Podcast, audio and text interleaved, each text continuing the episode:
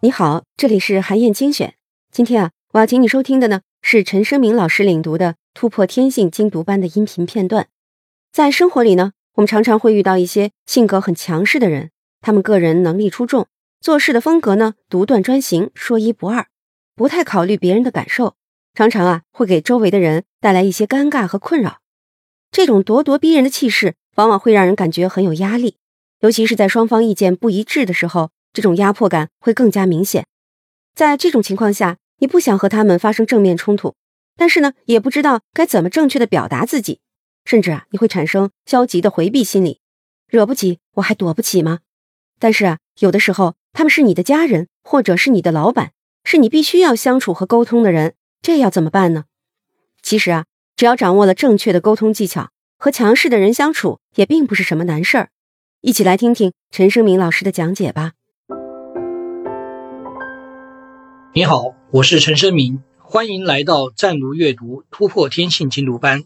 这本书的作者是哈佛大学最受欢迎的人格心理学家布莱恩·利特尔。今天是加餐的答疑时间，在导读的这一讲，用户巷口九次提问说，周四的时候听了老师的直播，有个问题想请教下。从小父母对我的管教就特别严格，导致了我的性格上比较弱势。遇到一些特别气势汹汹的人，总会吃亏。我这种情况好像和宜人性还有些区别，就想请教一下老师，有什么办法可以调整我的性格，让我在沟通时表现得更强势一些？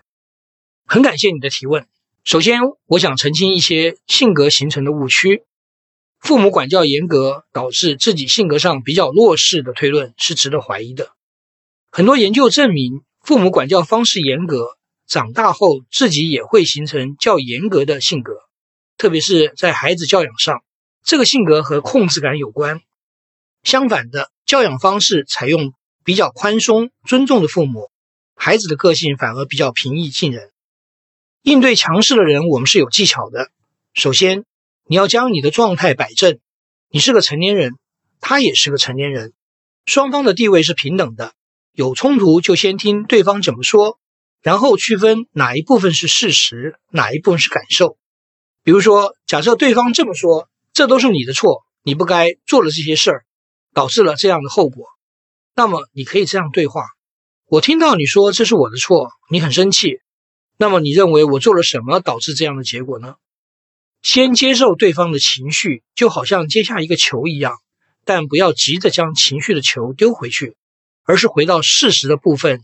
去澄清听到的事实，例如，我听到你说昨天我跟客户说了公司这样做不对，所以呢，客户要求我们赔偿，是这样吗？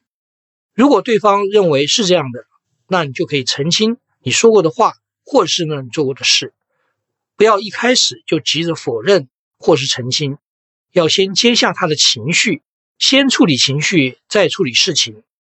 当然还有很多的技巧你需要练习，这里就不多说了。总之是有技巧的，你还是原来的你。你需要做的是学会处理情绪的技巧，让事情处于可控的状态。我再说回来，管教严格对性格是有影响的。父母的情绪会影响到孩子，宜人性低、开放性低，或者是神经质高，都和情绪的控制有关。控制感是大五人格之外的一个重要的人格特质。我认为控制感的人格特质是可以透过练习改变的。控制是相信一定可以找到解决的方法，让事情回到可控的状态。然而，控制感过高并不好，会演变成过激的 A 型人格，影响到健康。请参考书中第六章《人格与健康》。以上就是我的回答。我相信你可以改变自己，成为更好的自己。我是陈生明，谢谢你的收听，也欢迎更多的用户提出你的问题。我在突破天性进度班等着你。好，以上啊就是我为你分享的内容。我在阅读资料里为你准备了本期音频的金句卡片，欢迎你保存和转发，更欢迎你在评论区留言分享你的精彩观点。韩燕精选，明天见。